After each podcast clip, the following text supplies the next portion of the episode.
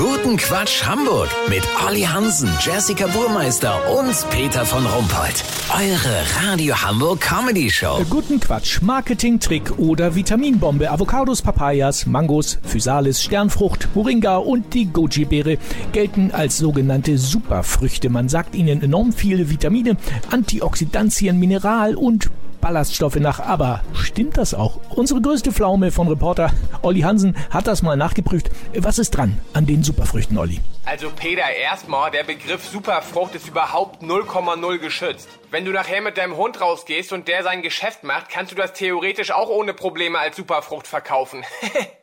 weißt, wie ich mein? Oh, Olli, bitte. Entschuldigung. Jedenfalls die von dir erwähnten Arten werden in Ernährungs- und Lifestyle-Magazinen und natürlich Blogs gehypt wie blöd. Vielen von den Beeren und Früchten wird dazu noch eine mystische medizinische Wirkung angedichtet. So soll die Physalis vor 3000 Jahren von den Inkas bei Hängebacken- und Bauchnabelanomalie angewendet worden sein. Dem darin enthaltenen Beta-Lactoglobulin wird außerdem eine immunisierende Wirkung nachgesagt. Im alten Bielefeld wurde sogar eine Tinktur daraus gewonnen, gegen Karies bei Goldfischen.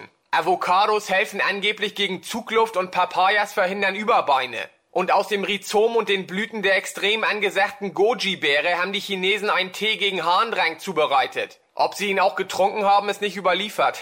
Aber die sind doch trotzdem alle irgendwie äh, nicht ungesund jetzt, oder? Nee, Peter, aber Ernährungswissenschaftler wie Dr. Bertram Bitterstoff sagen ganz eindeutig, One apple a day keeps the doctor away. Sprich, wir können uns genauso gesund mit heimischen Beeren und Obst versorgen. Aber das klickt natürlich im Foodblog nicht so gut, wenn du da Omas Apfelkompott postest. Lass so machen, Peter. Ich esse jetzt die gute alte Banane. Sollte mir da wieder einer von den weißen Fäden in den Zähnen hängen bleiben, melde ich mich noch morgen. Habt ihr das exklusiv, okay? Ja, musst du nicht. Vielen Dank, Olli Hansen. Kurznachrichten mit Jessica Burmeister. Raumfahrt. Nächste bemannte Mondmission für 2024 geplant. Ja, muss es nicht heutzutage erste bemannte und befraute Mondmission heißen? TV, Kritik von Kinderschutzbund. Sat1 plant nach The Voice Kids jetzt The Voice Säugling.